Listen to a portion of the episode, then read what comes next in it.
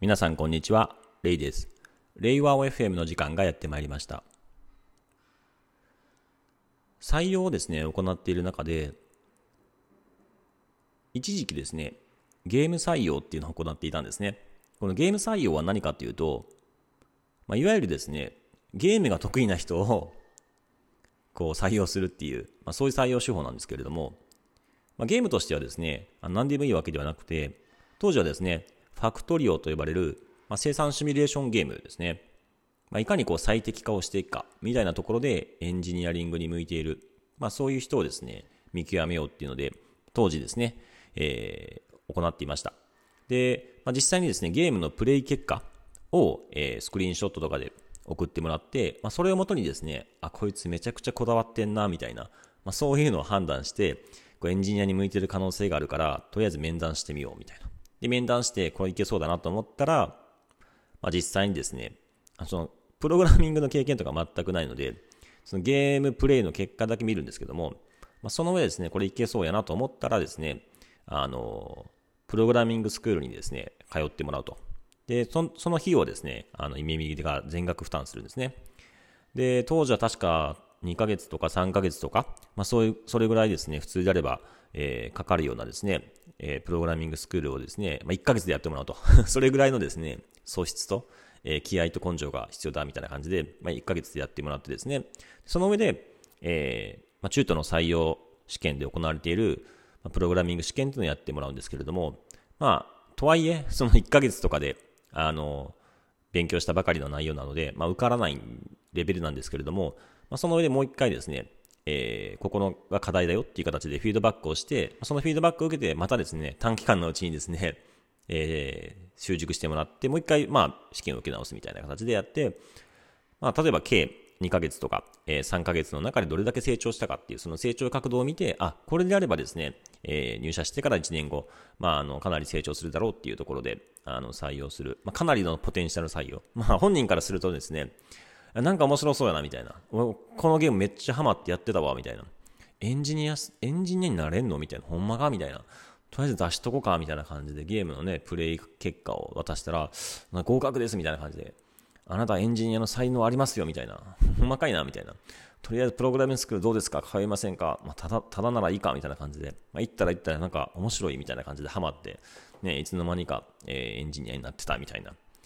で、まあ実際にですね、じゃあその入社した人、結果として入社した人っていうのは2名いるんですけども、まあ、あの、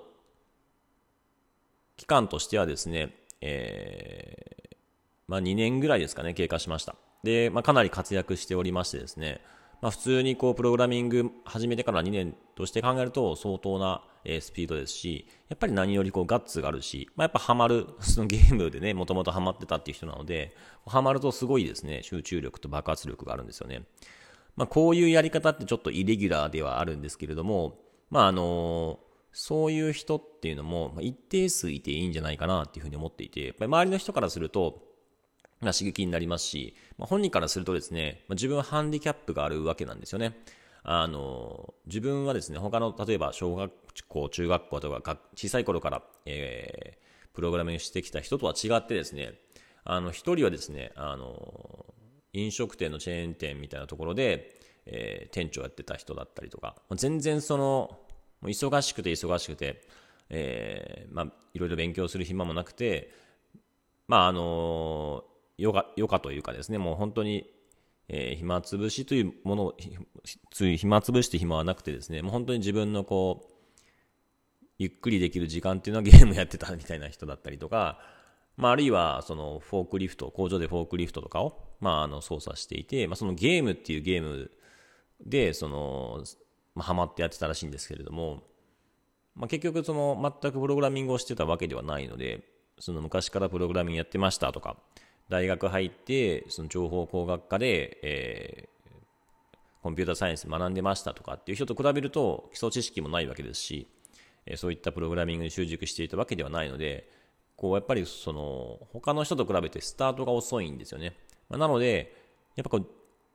他の人より早く、早く走らなければ追いつかなければっていう、まあそういう意識がやっぱあるので、まあそういう、まあ、あの、ハングリー精神っていうのはですね、周りに伝わるなっていうふうにやっぱ思っていて、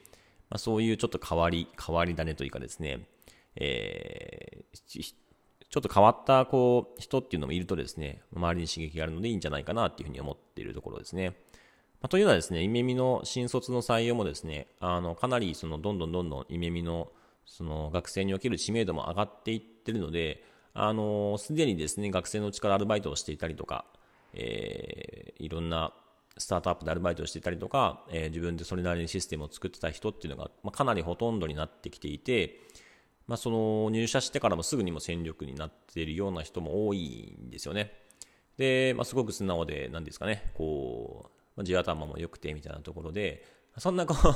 う ゲームやってましたみたいな感じで、え私プログラマーになれるんですかみたいな感じでもう気合で頑張りますみたいな、ちょっとタイプは全然違うんですよね。もう本当にこう、あの、優秀な人なんですけれども、今の新卒は。そういうね、こう、ま、順調にね、成長していくような新卒と、そうじゃなくて、もうあの、現場で叩き上げでは今から頑張りますみたいな感じでやる、まあ、あの、中途の、中途なんですけども未経験の人っていうのが混ざるとですね、これ結構面白いなっていうふうに思っていて、まあ、そろそろですね、そういうゲーム採用っていうのもですね、あの、もう一回やっても、まあいいのかななんていうふうに思っているところですね。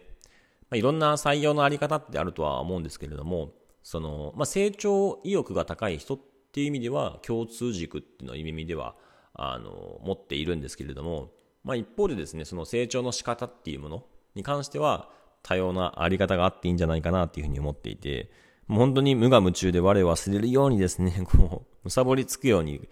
こう一点集中してやる人もいればもうあの着々とまあ、器用にですね、いろんな、学ぶ人もいますし、周りの人からですね、教わりながら、学んでいくっていうタイプの人もいろんな人がいていいんじゃないかなとは思っていて、まあ、ゲーム採用の人ってはすごくハングリー精神がある人ではあるので、まあ、そういう人をこうなかなかこう見つけるっていうのは新卒の学生採用においてもちょっと難しいので一定なんかこう残してもいいのかななんていうふうに思っております。本日はですねゲーム採用及び採用における多様性についての話でした。